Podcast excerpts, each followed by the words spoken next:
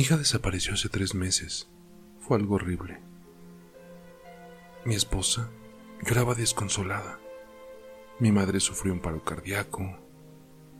Y yo, yo me empeñé en encontrarla. Le pedí a mi hermano menor que nos ayudara, pero indiferente ante todo como siempre. Creo que no le interesó. Bueno, tenía sus propios problemas. Drogas, alcohol, y mujeres. Después de diez días sin hallar nada, la policía la encontró, desnuda, magullada y con siete puñaladas en las partes vitales de su cuerpo. No lo soporté. El mundo se me hizo mierda. Sentí que moría en vida, en verdad. A unos días del funeral, un informe que no había revisado decía que habían encontrado drogas en su cuerpo es decir, que ella había sido drogada antes de ser ultrajada y asesinada. Cuando supe eso, pensé en mi hermano, pues tal vez él conocía gente relacionada a esas cosas, y así podríamos encontrar al culpable. Cuando fui a verle, mm, él estaba muy nervioso y hasta tartamudeaba al responder. Parecía haberse estado alistando para salir. Cuando subí a su habitación, vi que había empacado cosas. ¿Estaba huyendo? Entonces cuando él se fue al baño, abrí su maleta y entonces encontré un cuchillo ensangrentado envuelto en un trapo. Al observarlo bien, descubrí que aquel trapo era un top violeta, top con el que mi pequeña había salido un día antes de desaparecer. Mierda. ¿Tuvo algo que ver? Mientras yo le preguntaba, él no sabía explicarse y solo atinó a golpearme para defenderse. Entonces decidí hacerlo. Le arrojé al suelo y golpeé su cabeza contra el piso. Lo dejé inconsciente. Llamé a la policía para que lo arrestaran, pero mientras más veía ese top, más rabia me daba. Entonces terminé lo que ya había comenzado. Fui a la cocina, cogí un mazo de carne y con él acabé con mi hermano. Mientras le daba con el mazo una y otra vez, recordaba cuando éramos niños y pensaba en mi niña y me preguntaba cómo había podido hacer eso a mi bebé. Y éramos familia. Cuando la policía llegó, yo estaba bañado en sangre, sentado en las escaleras, y al subir, encontraron el cuerpo de mi hermano con el cráneo aplastado y reventado en sangre. Mientras me subían al coche patrulla, escuché como un agente le decía al que me llevaba que además del cuerpo de mi hermano, habían encontrado el cuerpo de un hombre con el cuello rebanado en el sótano de su casa.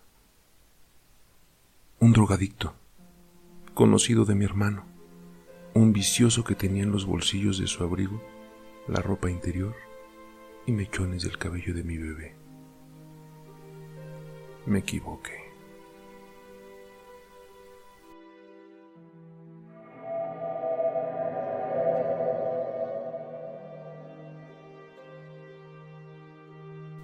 Matías era un niño de ocho años. Como todos los niños, él tenía miedo a la oscuridad y a los monstruos, nada fuera de lo común. Desde muy pequeño sus padres afirmaban que él tenía una gran imaginación. Cuando jugaba con los muñecos, se imaginaba diversos escenarios en los que los muñecos representaban diferentes personajes con diferentes roles, mientras él mismo era el creador, el jefe de los mundos, como si de un dios se tratara.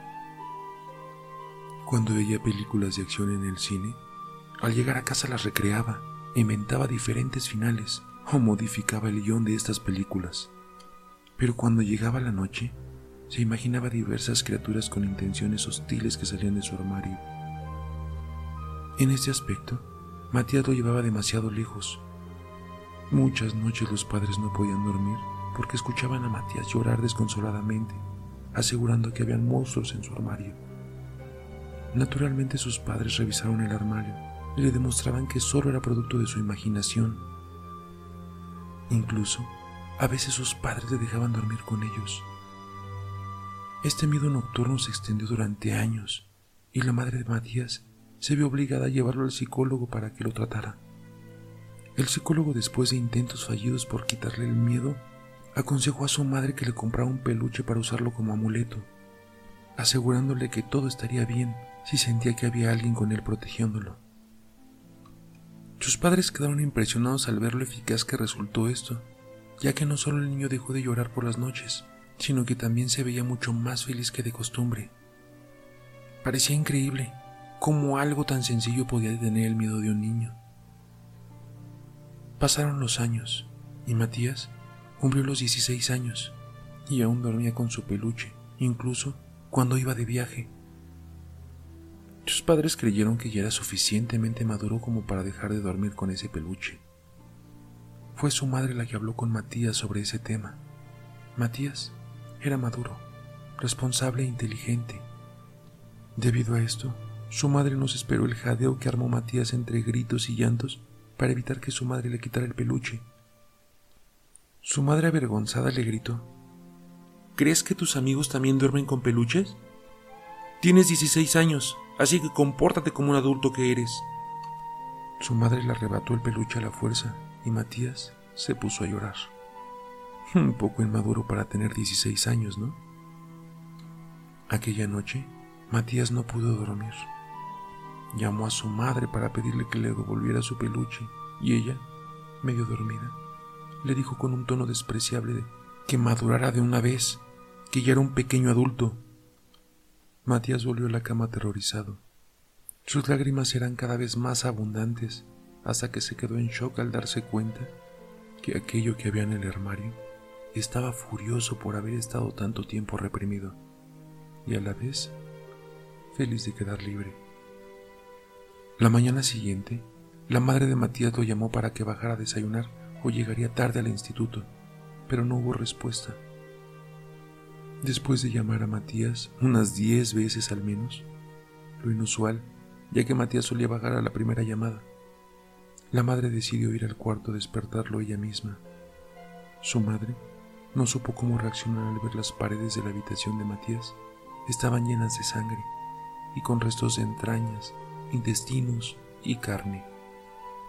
Justo a los pies de la madre se hallaba una pierna y el resto del cuerpo no estaba a la vista.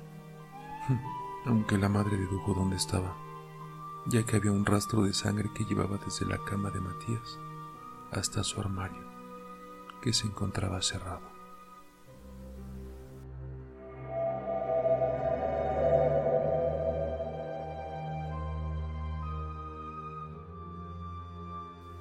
Me encontraba solas en mi habitación cuando escuché la voz, profunda y distorsionada, que provenía de debajo de mi cama.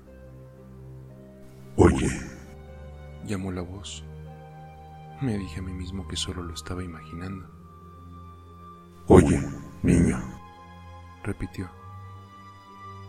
Me llevé las rodillas a mi pecho y agaché la cabeza por debajo de la sábana tratando de bloquear la voz y el viento frío que soplaba desde la ventana agitando a mis cortinas. ¿Quién eres? pregunté. Soy el monstruo bajo tu cama. O sea que, ¿eres real? ¿A qué te refieres? Por supuesto que soy real. Mm, ¿Tienes un nombre? Por supuesto que tengo un nombre. Ah, ¿y cuál es? Frank. ¿Frank? Sí. ¿Qué tiene de malo? Nada, es decir, no sé. Es solo que no es muy monstruo, ¿o sí? Pues mis padres no querían que me convirtiera en un monstruo. ¿En serio? ¿Qué querían que fueras? Un dentista.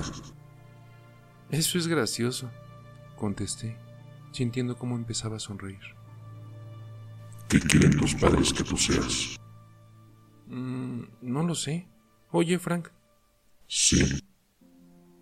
¿Y no tratarás de como asustarme o algo? ¿Qué? ¿Por qué haría eso? Bueno, eres un monstruo, ¿no? Pues sí, por supuesto que lo soy. Pero eso no significa que asusto a los niños pequeños.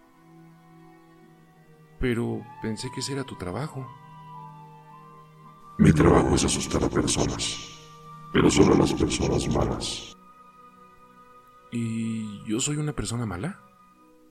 No. Pero no es a quien vengo a asustar. Mm, ¿Y a quién has venido a asustar? Al hombre de tu armario.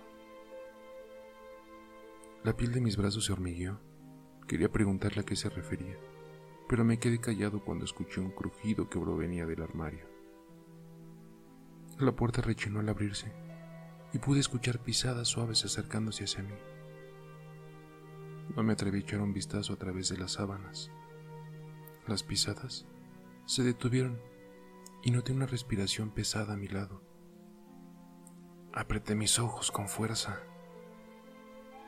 El santuario cálido de mis sábanas desapareció de un tirón. Abracé mis brazos alrededor de mis rodillas y me preparé para lo peor. Un grito partió el aire nocturno, seguido por el sonido de un vidrio quebrado. Abrí mis ojos sutilmente y descubrí un cuchillo que yacía en la alfombra junto a mi cama. La hoja destellaba bajo la luz de la luna. Mis padres se apresuraron a mi habitación y me preguntaron qué es lo que había pasado, pero no sabía qué decirles, solo que alguien se había estado escondiendo en mi armario y que había saltado por la ventana. Mis padres llamaron al 911 y la policía llegó de inmediato. Arrestaron a un hombre, Gary Thompson, que estaba corriendo por la calle a unas cuadras de distancia. Estaba cubierto en sangre y vidrio roto. Encontraron el auto abandonado de Gary en nuestra propiedad. Y dentro de este había cinta adhesiva, cuchillos, bisturís y una cámara de video. Según me contaron, el abogado de Gary alegó demencia y actualmente Gary está encarcelado en una institución psiquiátrica estatal para criminales. Nunca volví a saber nada de Frank, el monstruo, pero el detective que estuvo a cargo del caso nos dijo que Gary duerme en el suelo de su celda. Les dice a los doctores que está aterrado del monstruo que está bajo su cama.